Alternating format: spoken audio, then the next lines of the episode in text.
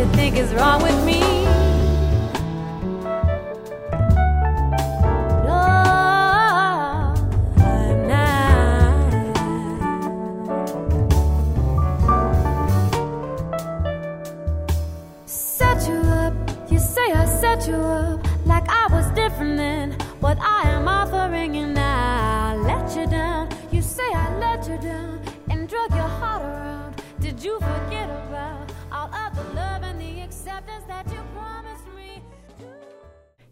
Das Tagesinfo vom 7. September 1992. und Regelungen im Bereich des Arbeits- und Sozialrechtes bedeutet jedoch nichts anderes als den Abbau von einmal errungenen sozialen Leistungen und Sicherheiten, also nichts anderes als einen Anschlag auf den sogenannten Sozialstaat und das Tarifvertragssystem der BRD.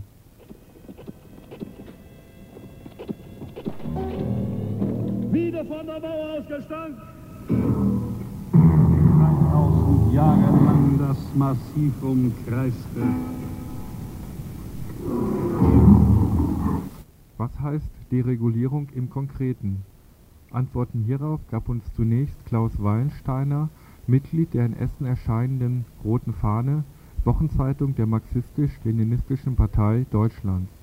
Werden also praktisch dieser äh, Abbau dieser Verordnung im EG-weiten Rahmen werden ausgegebene Zielsetzung, die Marktwirtschaft wieder zu beleben und beinhalten im Wesentlichen folgende Bereiche. Lohnkürzungen im sogenannten Notfall. Das wäre also praktisch ein Beispiel, wie wir es jetzt erstmalig bei der Lufthansa erlebt haben, wo mit der Begründung der angeblichen Konkurses praktisch weitgehende Zugeständnisse im Lohn gemacht wurden. Dann die Bezahlung unter Tariflohn für Langzeitarbeitslose, die also praktisch wieder Beschäftigung auf dem Weg erreichen sollen und den Ersatz von Tarifverträgen durch Betriebsvereinbarungen. Das wäre also die Aufhebung jetzt dieser kollektiven Tarifverträge und an die Stelle Betriebsvereinbarung, was natürlich die Position der Arbeiter insgesamt entscheidend schwächen wird. Das dritte ist praktisch die Ausdehnung des ganzen Systems von Zeitverträgen und Leiharbeit, was wir ja praktisch schrittweise auch in den letzten Jahren bereits erlebt haben. Das vierte, die Zulassung einer gewerbsmäßigen Arbeitsvermittlung. Das heißt also, dieses ganze bisherige System, das die nur über das Arbeitsamt zulässig war, soll abgelöst werden durch eine gewerbsmäßige Arbeitsvermittlung. Und als letztes kommt dazu Aushöhlung des Kündigungsschutzes, auch bei Kranken, Frauen und Schwerbehinderten.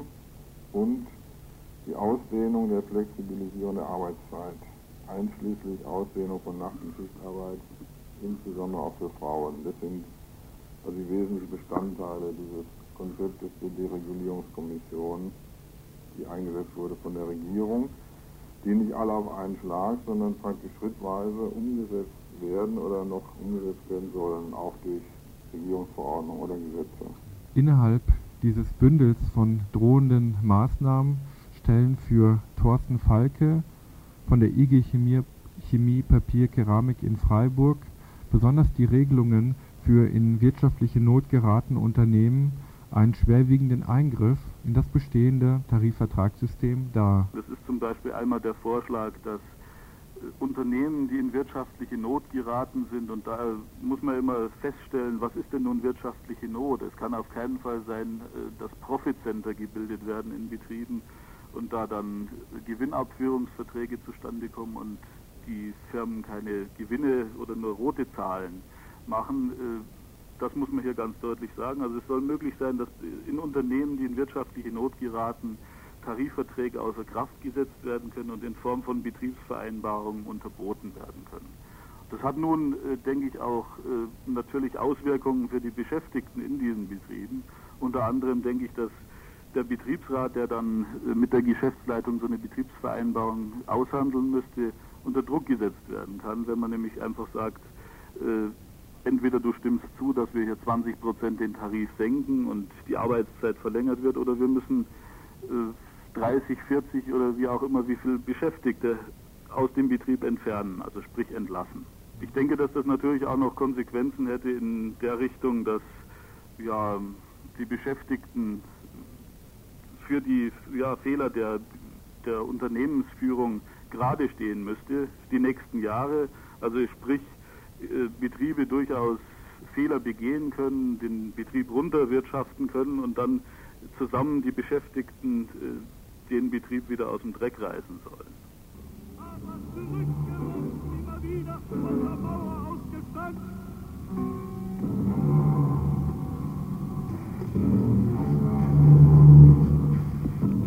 Ebenso wenig hinnehmbar ist nach Meinung von Thorsten Falke von der IG Chemie die Abschaffung des Arbeitsvermittlungsmonopols der Bundesanstalt für Arbeit sowie die untertarifliche Einstellung von Langzeitarbeitslosen.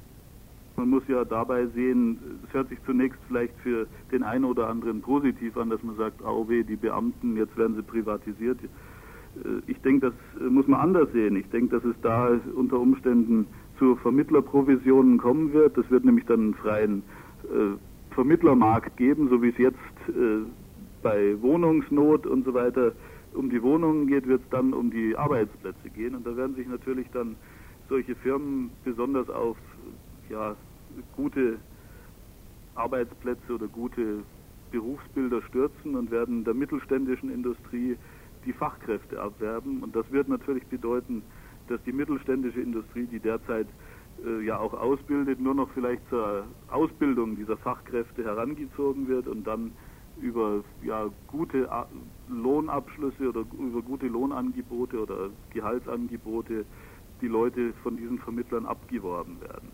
Und was wir da bei dieser ganzen Sache natürlich mitverurteilen, ist, dass sich um die derzeitigen Langzeitarbeitslosen wieder mal keiner kümmern wird, weil die nämlich auch nicht vom Preis her für die Vermittler dann interessant sind.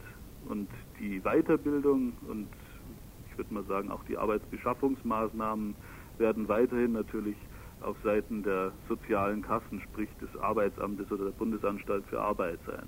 Es gibt also einen, äh, einen zusätzlichen Deregulierungsvorschlag, der sagt, also dass es möglich sein soll, dass Langzeitarbeitslose unter Tarif eingestellt werden können.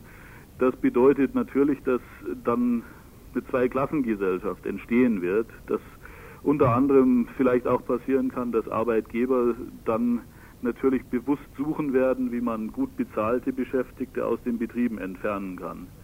Und äh, ich denke, dass ich da nichts Neues erzähle. Ich äh, habe in den letzten Wochen mal in einer anderen Zeitung, in der Süddeutschen Zeitung unter anderem gelesen, dass inzwischen ja wohl in Deutschland schon so weit ist, dass Kranke von Detekteien überwacht werden, ob sie nun wirklich krank sind. Das kann ja wohl nicht der Sinn und Zweck eines Sozialstaates Deutschland sein. Als nach 3000 Jahren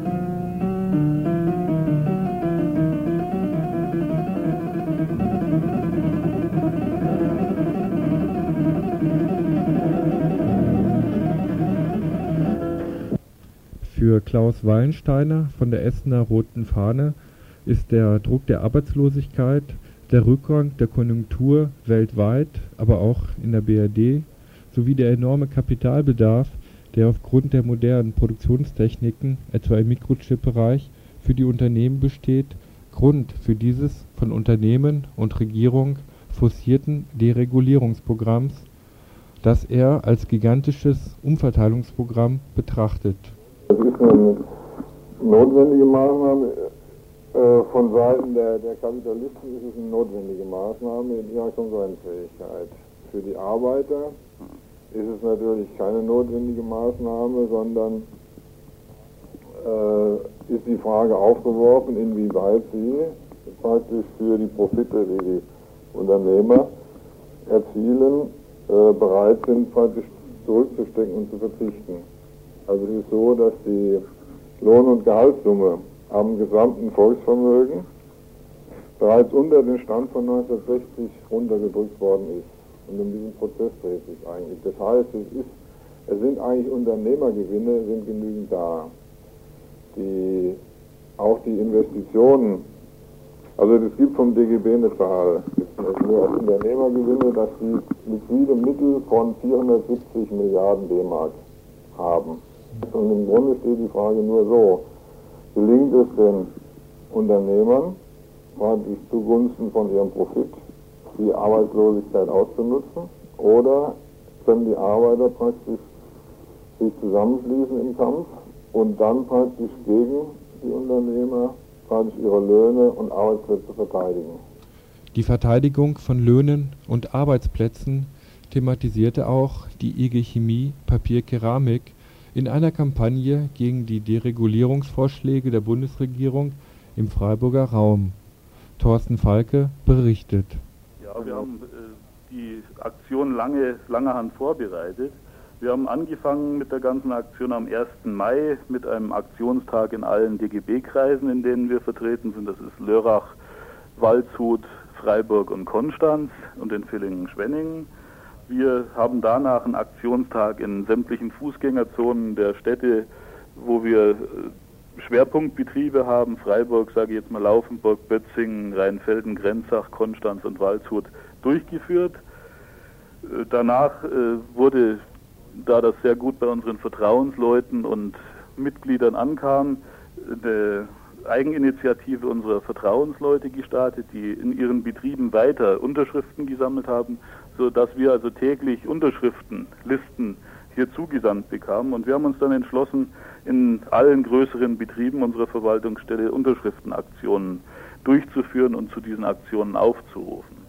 Wie war die Resonanz äh, darauf? Die Resonanz äh, war hervorragend. Wir haben jetzt seit 1. Mai insgesamt äh, so circa 3000 Unterschriften bekommen. Man muss dazu sagen, dass wir äh, ca. 11.500 Mitglieder hier in der Verwaltungsstelle zu betreuen haben. Und ich denke, das ist schon eine Zahl, die, man, die sich sehen lassen kann in der Richtung.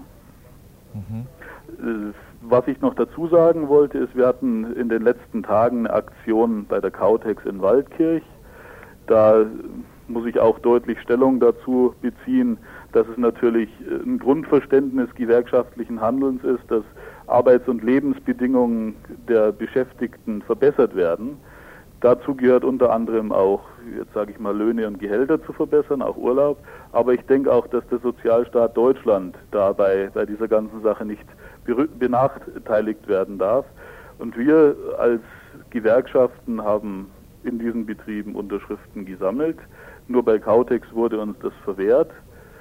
Wir als Gewerkschaften lassen uns das natürlich, wir speziell als IG Chemie lassen uns das nicht bieten. Wir haben in diesem Betrieb zu einer Vortoraktion aufgerufen, haben Vortor-Unterschriften gesammelt und ich muss sagen, da ist es sogar noch besser angekommen, diese ganze Aktion. Wir haben da circa 95 Prozent der Beschäftigten im Betrieb zu Unterschriften animieren können. Wir wurden da hervorragend unterstützt, auch von den Betriebsräten und Vertrauensleuten und können sagen, dass wir bei 270 Beschäftigten in diesem Werk doch immerhin 250 Unterschriften der Beschäftigten bekommen haben.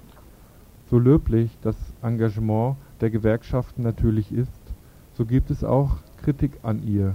Kritik daran, dass sie, wie im Lohnstreik des Frühjahres, wo sie auf die Unternehmerforderung von 5,4 Prozent mehr Lohn eingeschwenkt ist, allzu kompromissbereit ist und damit wieder einmal Interessen der Arbeitnehmerinnen verrät.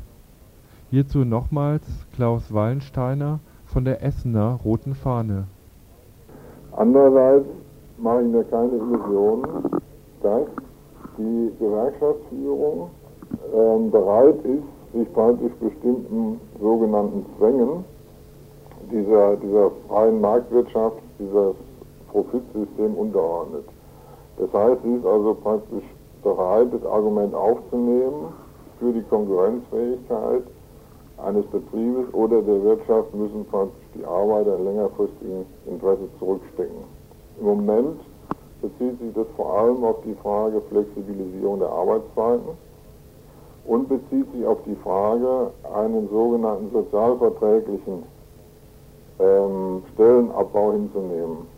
Das ist eine Position, die meiner Meinung nach also vom Arbeiterstandpunkt aus nicht akzeptabel ist. Die Forderungen der Roten Fahne bzw. der MLPD gehen deswegen auch weiter und zielen auf eine weitere Arbeitszeitverkürzung, um die Massenarbeitslosigkeit zu bekämpfen.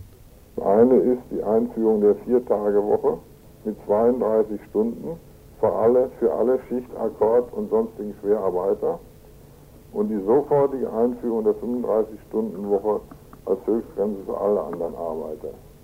Wir schlagen als zweites vor, die Errichtung oder die Schaffung von einer Million Arbeitsplätze durch die Inangriffnahme der dringendsten Umweltschutzaufgaben und weiterhin Schaffung von einer Million Arbeitsplätze durch den Bau von 600.000 Sozialwohnungen jährlich, um den dringendsten Wohnungsnot praktisch daran zu lindern. Also Angesichts der verstärkten Versuche von Arbeitgeber- und Regierungsseite, den Sozialstaat abzubauen und die Arbeits- und Lebensbedingungen für Arbeiter und Arbeiterinnen zugunsten der Unternehmerprofite zu verschlechtern, ist Widerstand angesagt. Die Gewerkschaften versprechen mit groß angelegten Kampagnen einen heißen Herbst. Wir werden im Info darüber berichten.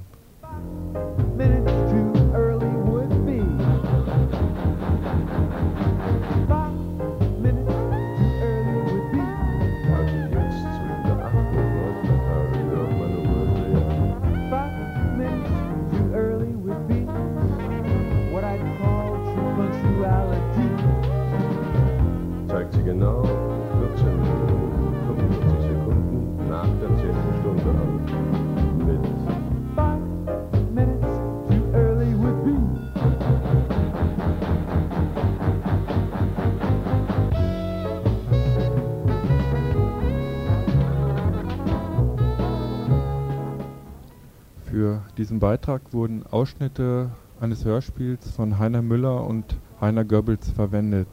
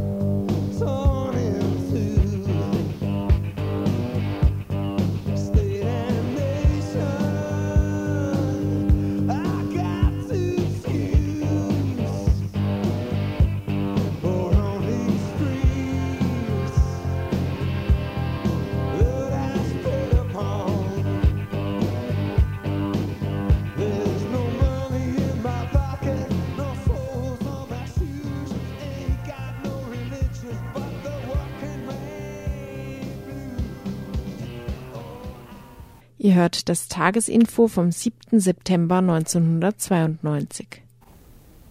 Also wir haben jetzt gerade einen Anruf bekommen aus Stuttgart, wo heute Abend die FDP-Veranstaltung mit Jörg Haider gegen 20 Uhr beginnen soll. Ein Anruf bekommen von einem Menschen, der bei der Gegendemonstration gegen diese Veranstaltung teilnimmt. Äh, ich frage mal gerade die Leitung, ob die Leitung noch steht. Kannst du uns verstehen? Hallo? Hallo? Kannst du uns verstehen? Ich äh, höre euch ganz schlecht. Ja. Geht's lauter? Äh, kannst Ja. du jetzt besser? Jetzt gut. Hm. Kannst du kannst du kurz sagen, ähm, ja die Demonstra was ist denn gerade los mit der Demonstration? Ihr habt ja angefangen vor kurzem. Ja. Wie weit seid ihr jetzt äh, fortgeschritten? Also die Auftaktkundgebung ist jetzt beendet und die Demonstration bewegt sich gerade vom Marktplatz, wo die Auftaktkundgebung in- war, zum Daimlerplatz in Bad Cannstatt. Dort äh, wird es eine Zwischenkundgebung geben und anschließend geht es dann weiter zu Richtung Kursaal, wo dann die Abschlusskundgebung stattfinden wird. Wie viele Leute haben sich dann bislang an dieser an der Demonstration beteiligt? Also derzeit sind es, äh, man kann es nur grob schätzen natürlich, aber es sind etwas über 1000 Leute, vielleicht sogar 1500 bisher, wobei aber ständig äh, mehr Leute hinzukommen, sodass es doch noch mehr werden werden. Kannst du denn noch was zu den Leuten sagen, die daran teilnehmen? Aus welchem Spektrum kommen Naja, es beteiligen sich äh, alle möglichen Gruppen, ganz verschiedene, von Leuten mit bunten Haaren oder schwarzen Jacken bis zu einem gesetzten, eher bürgerlich aussehenden Publikum. Es ist eigentlich äh, ein sehr breit äh, gefächertes äh, Publikum und äh, die Teilnehmer sind eben sehr verschieden. Ich kann auch sagen, vielleicht wer bis jetzt gesprochen hat, das war ein Vertreter der ökologischen Linken. Die haben äh, eine äh, kurze Nachricht durchgegeben, ebenso Vertreter der Jungsozialisten und der Ehrenvorsitzende des Landesverbands der Vereinigung der Verfolgten des Naziregimes, Alfred Hauser, hat eine kurze Rede gehalten. In dieser Rede hat er berichtet, wie er den Oberbürgermeister von Stuttgart, Rommel, aufgefordert hat, die Überlassung des Kursaals an die FDP bzw. an Haider nicht zuzulassen und wieder zurückzunehmen. Aber er hat auf diese Anfrage keine Antwort bekommen. Schließlich hat er noch darauf äh, hingewiesen, dass der Fremdenhass von heute äh, mit den Judenpogromen von 1933 und folgende nahezu gleichzusetzen sei und hat schließlich dazu aufgerufen, dem Hass keine Chance zu geben. Die, die Demonstration soll sich ja nun weiter zu dem Veranstaltungsort, äh, der, zu dem FDP-Veranstaltungsort, wo auch der Haider geladen ist, hinbewegen. Hm, Rechnet ihr denn damit, dass eventuell Konflikte mit der Polizei dort auftreten werden? Also Konflikte mit der Polizei hat es wohl schon gegeben. Die äh, Polizei, die äh, hat äh, den Bahnhof von Bad Cannstatt mit äh, einem Polizeikordon abgesperrt und äh, so haben es die Veranstalter der Demonstration durchgegeben, über Lautsprecher bereits mehrere Personen festgenommen. Aber äh, eigentlich ist alles noch recht friedlich und ich selbst hoffe auch, dass es zu keiner, zu keiner ernsten Konfrontation mit der Polizei gibt. Man kann aber schon sagen, dass die Polizei schon versucht, die Demonstration zu behindern. Mhm. Ja, ich denke, wir werden morgen vielleicht in einer Sendung, in der Sendung nochmal darauf eingehen, äh, auf den weiteren Verlauf der Demonstration und vielleicht auch noch ein bisschen gezielter oder intensiver auf die Wortbeiträge, die dann auf der Demonstration ja vielleicht jetzt auch noch äh, weiterhin gebracht werden. Mhm. Erstmal vielen Dank für den Anruf. Ja, bis Ja, bald. Hm. tschüss. Tschüss. Aus Stuttgart.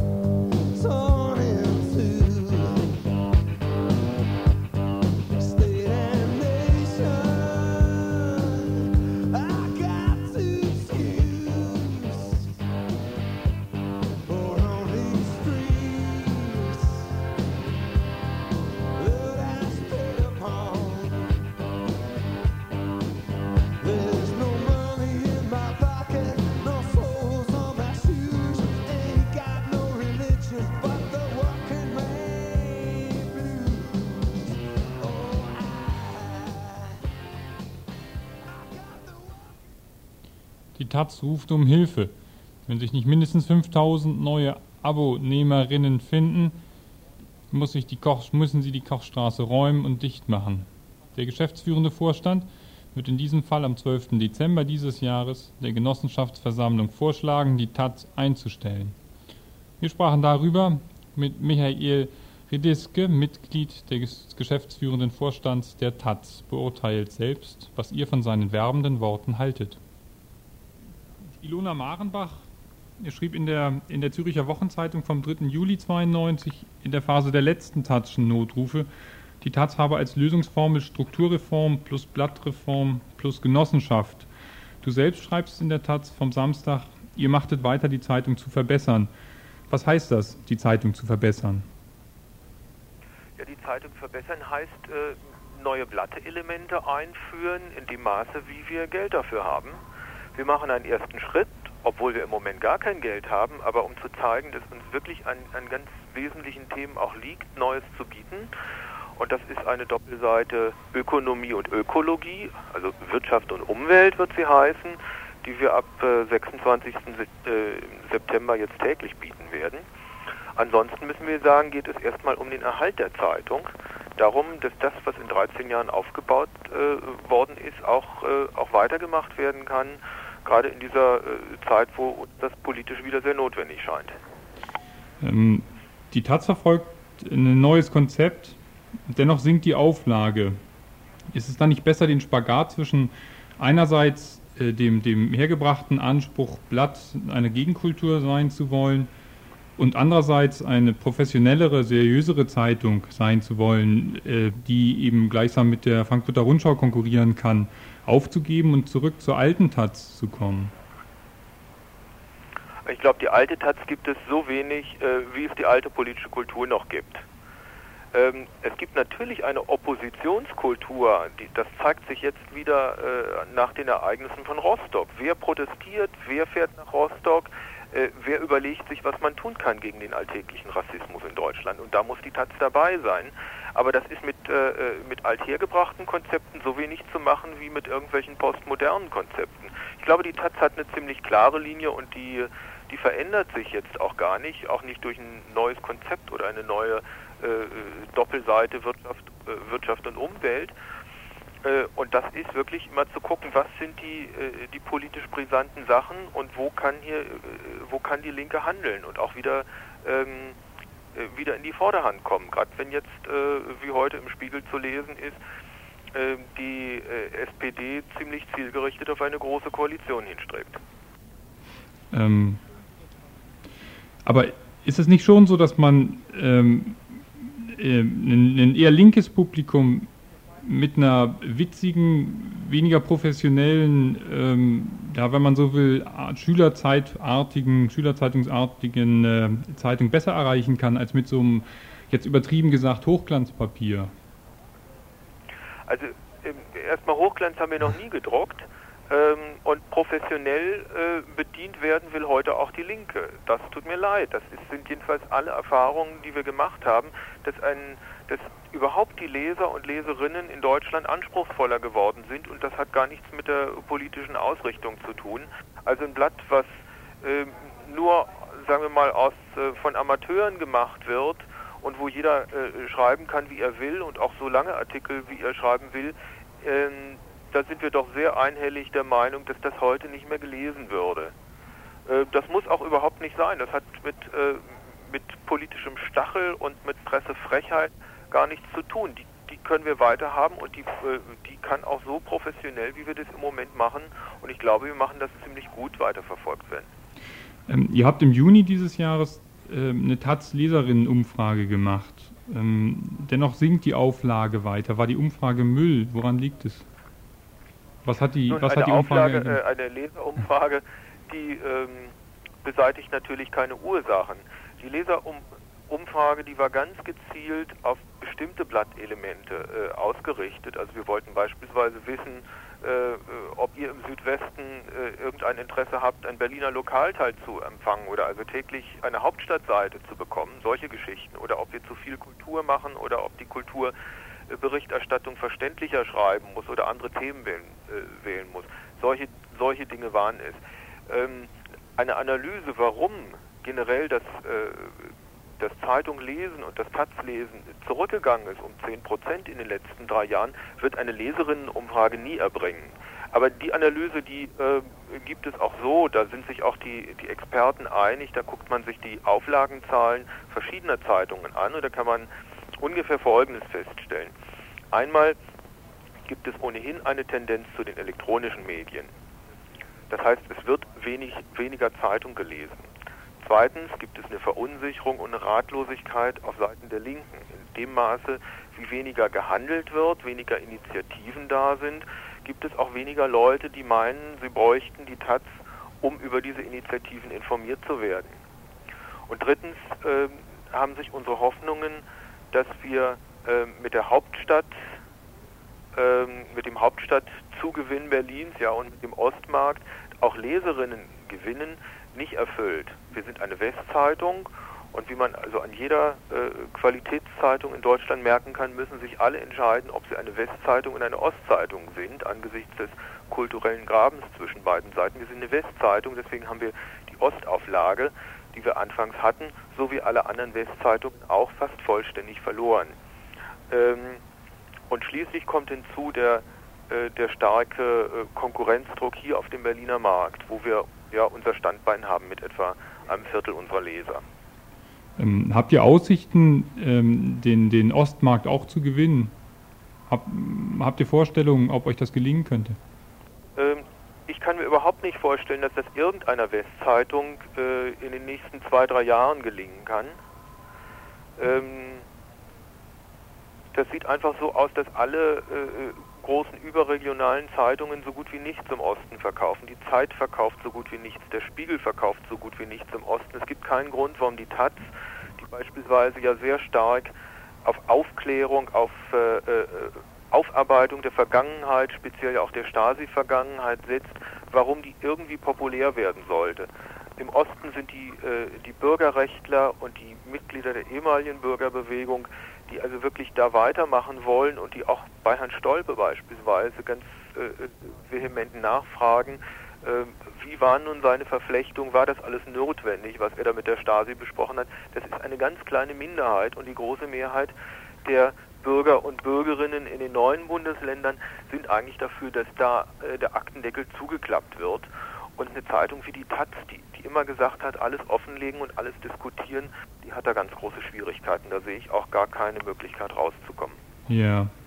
Wie sind denn generell die Möglichkeiten, ähm, dass es die Taz auch weiterhin geben wird, wenn ihr denn die 5000 neuen Abonnehmerinnen gewinnen könnt? Wenn wir sie gewinnen können? Ja. Na, wenn wir sie gewinnen können, machen wir weiter. Dann ist damit gesichert, dass wir plus minus null weiter produzieren können. Also dass wir dann auch keine roten Zahlen mehr schreiben. Wir schreiben in diesem Jahr äh, 4,6 Millionen rote Zahlen. Das ist sehr viel, so viel wie noch nie. Ähm, und das kann einfach auch unsere Taz-Genossenschaft nicht tragen. Die ist dazu da, um im Wesentlichen Investitionen zu finanzieren. Aber die, die, Zeitungsproduktion als solche muss sich tragen. Und deswegen sagen wir unseren Lesern und Leserinnen, wenn ihr wollt, das ist also äh, zur Bundestagswahl, äh, jetzt mit den ganzen Auseinandersetzungen mit dem Rechtsradikalismus und möglicherweise auch einer großen Koalition, dass es da eine Taz gibt, dann müsst ihr jetzt abonnieren. Ähm, und wenn nicht, dann werden wir, das heißt äh, der geschäftsführende Vorstand, dem ich angehöre, und der Aufsichtsrat der Taz-Genossenschaft, den äh, Genossenschaftern und Genossenschafterinnen am 12. Dezember vorschlagen, die Taz einzustellen. So einfach ist das. Wir sagen das gar nicht lamentieren, wir sagen das ganz selbstbewusst. Wir wissen, dass wir keine schlechte Zeitung machen, äh, aber die Zeitung hat ihren politischen Preis äh, und, und der heißt in dem Fall 5000 Abos mehr. Gut, ja, hab vielen Dank für das Gespräch und äh, tschüss nach Berlin. Ja, tschüss okay, dann, tschüss. danke.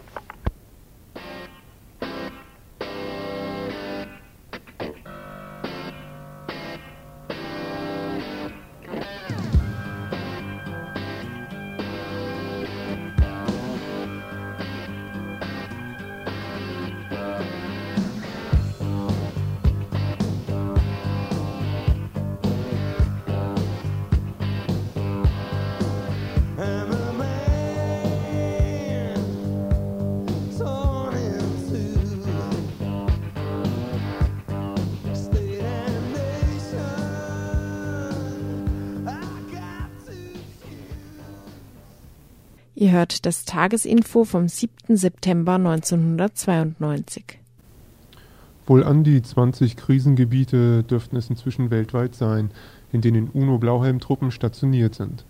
Vor eineinhalb Jahren wurde auch in das Gebiet zwischen Marokko und der Westsahara eine 2700 Mann starke Friedenstruppe gesendet. Voraussetzung für die Durchführung eines Referendums, in dem die Unabhängigkeit der Westsahara abgestimmt werden sollte. Die Westsahara ist ein Gebiet, das seit, Jahrhunderten von Nomaden bewohnt ist. Spanische und portugiesische Kolonialisten hatten seit dem 15. Jahrhundert vergeblich versucht, die südlich von Marokko liegende Westsahara zu erobern. Erst in den 30er Jahren dieses Jahrhunderts drangen die Spanier langsam weiter in das Landesinnere vor.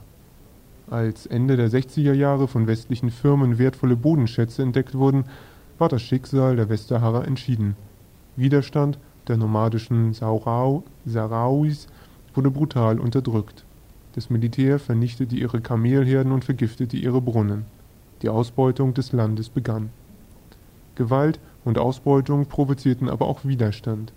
Anfang 1970 wurde die Frente Popular para la Liberación de Seguia e Ambra y del Río de Oro, kurz Polisario, gegründet. Sie kämpft seitdem für die Unabhängigkeit der Westsahara. Bis vor einem Jahr war, die Unabhängigkeit, war der Unabhängigkeitskampf der Polisario gegen die marokkanische Feudalregierung gerichtet. Der war die Westsahara inzwischen zugeschachert worden. Seit dem 6. September 1991 schweigen die Waffen. 2700 UNO-Soldaten sichern seitdem die 2000 Kilometer lange Grenze. Bei der Kontrolle des Gebietes werden sie freilich von der marokkanischen Armee erfolgreich behindert, sodass noch nicht einmal die Grundvoraussetzungen eines von der UNO beschlossenen Referendums über die Unabhängigkeit der Westsahara geschaffen werden. Die UNO selbst hat allerdings auch keine Eile, das Referendum durchzusetzen. Statt des erhofften gab es, gab es vergangenes Wochenende in Marokko und der besetzten Westsahara ein anderes Referendum. Marokkos König Hassan II. ließ sich seinen neuen Verfassungsentwurf vom Volk bestätigen mit 99,96 Prozent Zustimmung. Zu dem Referendum und der Perspektive für die Westsahara sprachen wir heute mit einer Frau des Schweizerischen Unterstützerkomitees für die saharauische Bevölkerung. Vergangenen Wochenende sollen nach offiziellen marokkanischen Angaben 99,96 Prozent der Wahlberechtigten für die Verfassungsreform des Königs gestimmt haben. Das ist ja nun ein ziemlich unglaubwürdiges Ergebnis.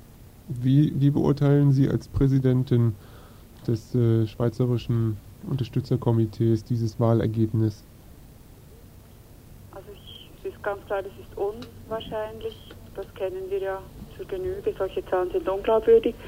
Sie sind umso unglaubwürdiger, als dieses Verfassungsreferendum von den größten, meisten Oppositionsparteien Marokkos nicht unterstützt wurde, weil sie nehmen, und die, diese Parteien haben für Stimmenthaltung Stimmenthaltung sind sie eingetreten, weil sie eigentlich enttäuscht waren von diesem neuen Verfassung. Sie hatten sich wirklich endlich einen Schritt erhofft in Richtung konstitutionelle Monarchie. Das ist ihr Ziel.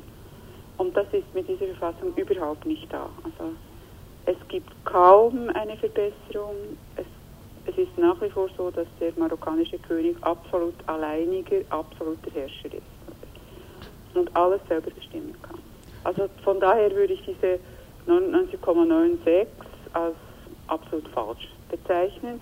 Ich habe eben noch mit dem Polisario-Vertreter gesprochen, äh, die, die Oppositionsleute von Marokko oder eben auch die Polisario sagen, die solche Abstimmungsergebnisse ähm, seien sowieso schon vorher bekannt, also bevor die Abstimmung überhaupt stattgefunden hat die Wahl selbst oder dieses Referendum äh, wurde ja nun auch in den besetzten, in den besetzten, West, besetzten Westsahara-Zone abgehalten. Mhm. Für den Polisario-Vertreter bei der UNO stellte dies eine eindeutige Verletzung des UNO-Friedensplans dar. Warum denn? Äh, der UNO-Friedенsplan sieht vor, dass es zu einer Abstimmung kommt in den Besetz, also unter den Sahrawis, will ich mal sagen. Äh, der Ort ist nicht ganz klar festgelegt, dass die saarauische Bevölkerung, die ursprünglich saarauische Bevölkerung, äh, abstimmen kann, und zwar zu der Frage, wollen sie nach, zu Marokko gehören oder wollen sie unabhängig werden, also einen eigenen Staat aufbauen. Und der Friedensplan sieht vor, dass diese, sah vor, dass diese Abstimmung letzten Herbst, das war mal der erste, also ähm, November, Oktober, November, Dezember waren mal so die Zahlen von 1991, sollte das äh, stattfinden, wurde dann verschoben auf Anfangs 1992 und sieht im Moment sehen wir überhaupt kein Datum. Und zwar, weil Marokko das Ganze verschleppt.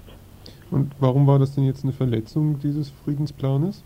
Weil es vorgesehen ist, dass, dass es diese Abstimmung geben soll und nicht eine andere. Es kann eine, eine ähm, Macht, eine Besetzungsmacht darf nicht, das ist vorgesehen in internationalem Recht, die kann nicht irgendwie zu ihren eigenen äh, Wahlen, sei es Gemeinde- oder Nationalwahlen ihres Staates, einfach auf die besetzten Gebiete einbeziehen. Also das ist absolut illegal.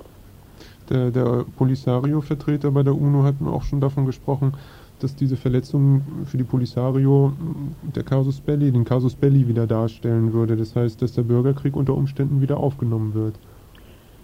Ja, äh, das muss die Polisario entscheiden. Es ist es ist so, dass eben, ich habe schon gesagt, das Datum ist immer wieder verschleppt worden, weil Marokko einfach nicht einwilligt, obschon sie in den Friedensplan eingewilligt haben. Beide Parteien haben den Friedensplan angenommen, offiziell haben der UNO das so mitgeteilt, sie seien einverstanden, dass die sahrauische Bevölkerung abstimmen kann. Und Marokko findet nun immer wieder irgendeinen Grund, um den, die Abstimmung heraus, hinauszutreiben. Äh, seit letzten Sommer sind ja auch UNO-Truppen in der Westsahara und eigentlich ist die UNO, hat die UNO die Oberherrschaft über die Westsahara. Scheinbar gibt es ja auch ähm, von Seiten der UNO her gar nicht den entsprechenden Druck, um jetzt diesen UNO-Friedensplan selbst äh, durchzudrücken, wie ja das in anderen Regionen da durchaus der Fall ist. Das ist genau der große Punkt. Also die UNO äh, ist da, sollte eigentlich Konflikte lösen, hat sich auch sehr Mühe gegeben, also noch unter Perez de Cuellar eben diesen Friedensplan auszuarbeiten, wobei die beiden Parteien sich nie direkt, äh, offiziell nie direkt gesehen haben, sondern immer mit einem, äh, über, über einen Vertreter, also über, eine, über die UNO. Die UNO hat diesen Friedensplan eigentlich auf die Beine gestellt und eigentlich müsste sie jetzt das auch durchdrücken, aber die Interessen sind so dass Marokko einfach stärker ist. Also Marokko ist sehr stark unterstützt, gerade in der UNO und auch im Sicherheitsrat, von den USA und vor allem von Frankreich und Spanien. Aus was für Gründen denn? Äh, die sind zum Teil klar, zum Teil nicht so ganz.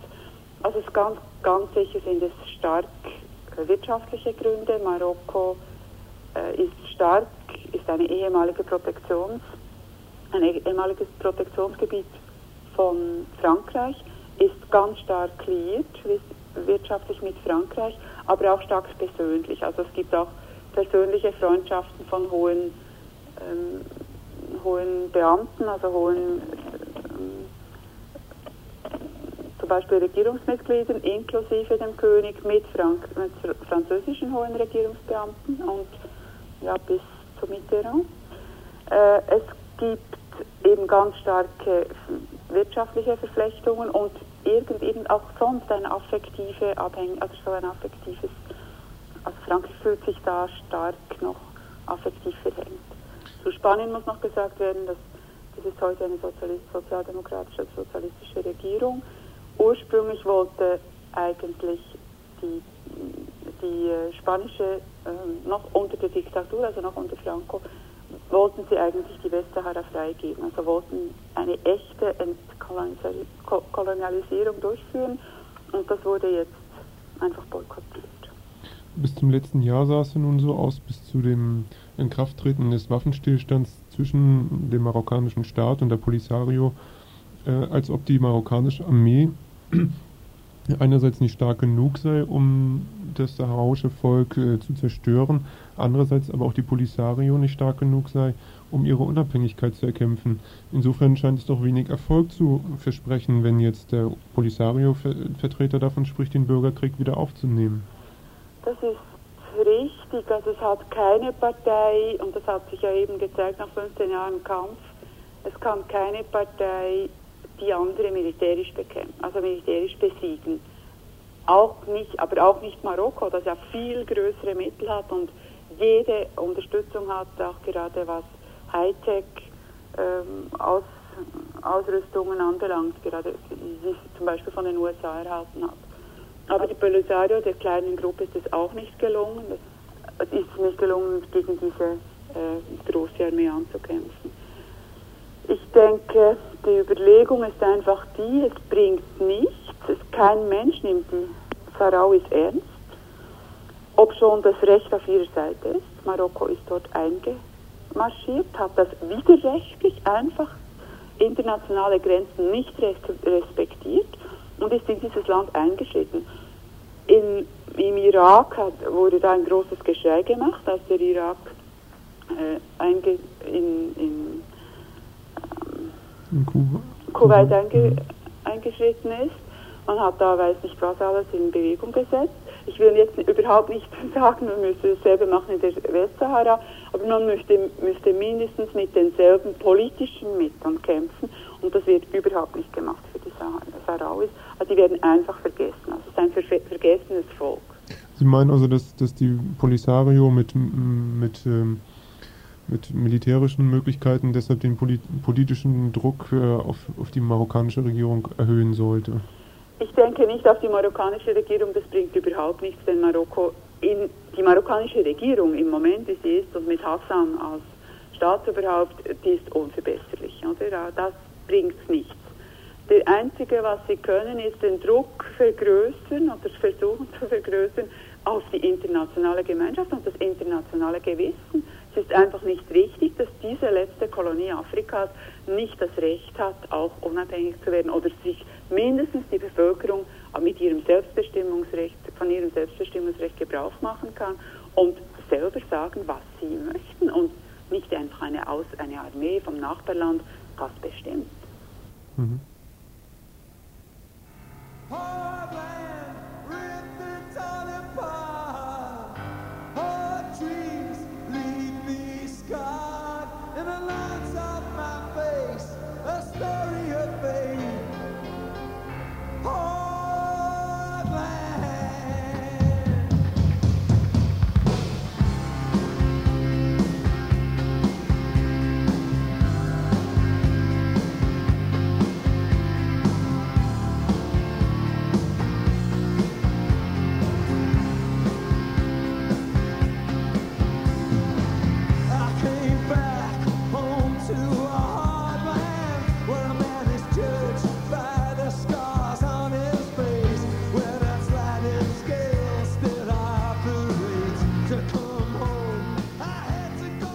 Ja, die schnulzigen Klänge im Hintergrund, die kommen von der Gruppe Change oder von der Diskette The Alarm.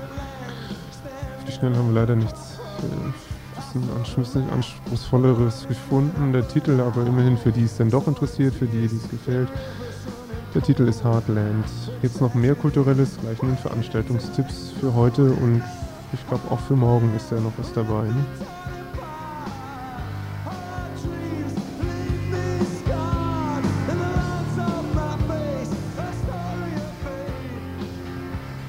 Ja, viel ist es nicht. Heute Abend äh, zur freien Verfügung, da haben wir überhaupt nichts. Aber morgen ähm, eine Ausstellung, die Kunst der frühen Jahre, Freiburg 1945 bis 1960, von den Klassikern der französischen Moderne zu den Pionieren abstrakter Malerei. Eine Ausstellung im Museum für neue Kunst. Wenn ihr also nicht am Abend, sondern davor nicht recht wisst, was ihr machen wollt oder Interesse daran habt, ihr seid herzlich eingeladen. Die Ausstellung läuft noch bis zum 18. Oktober, dienstags bis freitags, jeweils von 9.30 Uhr bis 17 Uhr und samstags sowie sonntags von 10.30 Uhr bis 17 Uhr. Der Eintritt ist frei.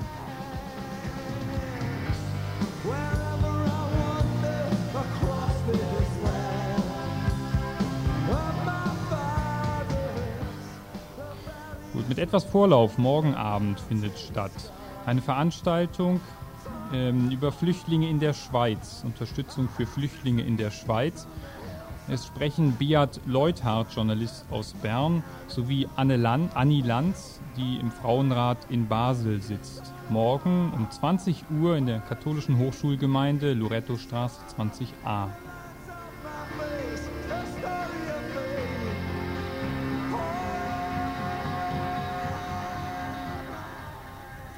Auch morgen Abend um 20 Uhr ist im Gemeindesaal der israelischen Gemeinde, die ist in der Engelstraße 1, ein Vortrag von Dr. Walter Sonnenfeld, der Kunsthistoriker in Amsterdam ist.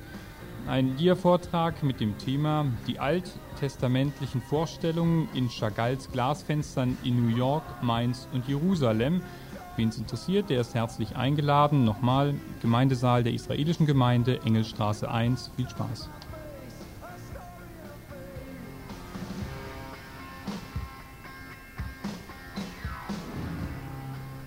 Ihr hört das Tagesinfo vom 7. September 1992. So, und jetzt bleiben nur noch die Personalia für die heutige Sendung zu klären. Das ist einmal Arthur, Armin, Bernd vom Tagesinfo von Radio Dreieckland.